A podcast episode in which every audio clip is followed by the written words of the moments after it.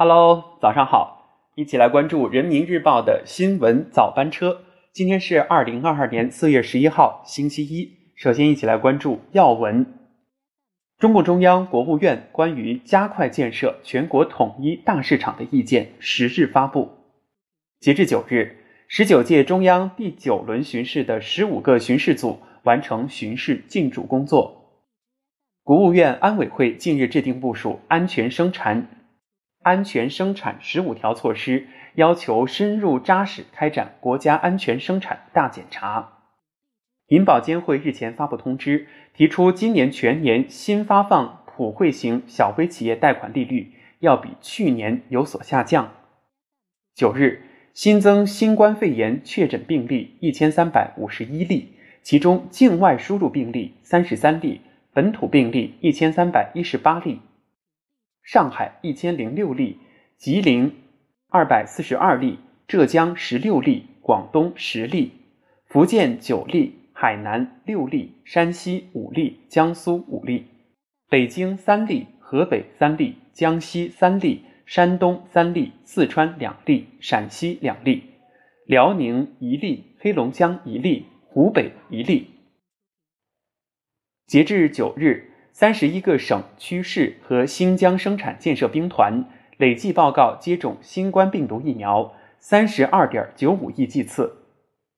国家发改委消息，我国已基本形成北斗卫星导航产业体系，产业规模超四千亿元。近日，神舟十三号航天员乘组与美国青少年进行了一场有关浩瀚太空的天地对话。十号，二十三岁的中国小将翁宏阳夺得二零二二年韩国羽毛球公开赛男单冠军。联合国粮农组织发布报告显示，俄乌冲突冲击全球谷物和植物油市场，三月全球食品价格创新高。一起来关注社会新闻。今年劳动节放假调休为四月三十日至五月四日，共五天。四月二十四日星期日，五月七日星期六上班。十号起，安徽省六安市裕安区城南镇南城小区二十三栋等地，二十三栋等五地调整为中风险地区。十号起，陕西省西安市西咸新区沛东新城建章路街道祥云物流中心孟家村调整为中风险地区。十号起。黑龙江省牡丹江市爱民区中华社区调整为中风险地区。十一号至十七号，广州全市中小学校暂停线下教学。上海市市场监督管理局十日发布提示，明确社区团购不得在标价之外加价出售商品。民政部消息，中国质量认证监督委员会等十家非法社会组织被处置。山西日前发布一批涉疫典型案例，其中男子王某某隐瞒行程，致多人感染、多地封控，被立案侦查。吉林长春发布声明，网传长春朝阳沟殡仪馆成为隔离场所一事纯属谣言。河北邢台村民孙立兵自费三千多元购买方便面、火腿、面包、矿泉水等物资，送到防疫一线。好的，一起来关注政策相关的消息。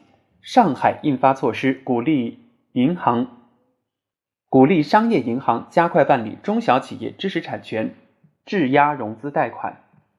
重庆印发办法，明确二零二二年重庆统一高考实行三加二加一模式。福建厦门出台措施，四月至六月期间，受疫情影响的企业可按规定申请缓缴住房公积金。一起来关注今日天气：黑龙江西北部、西藏北部、青海南部、甘肃西部等地部分地区有小到中雪或雨夹雪；东北地区中部和南部、西藏东南部、西北地区东部、山东北部、河北东南部等地部分地区有小到中雨。山西太原门诊抗原检测费用可医保支付。浙江宁波饭店暂停食堂服务，关闭所有室内密闭公共场所。每个人都有自己的理想，希望自己有所成就。可实现理想，绝对少不了吃苦和付出。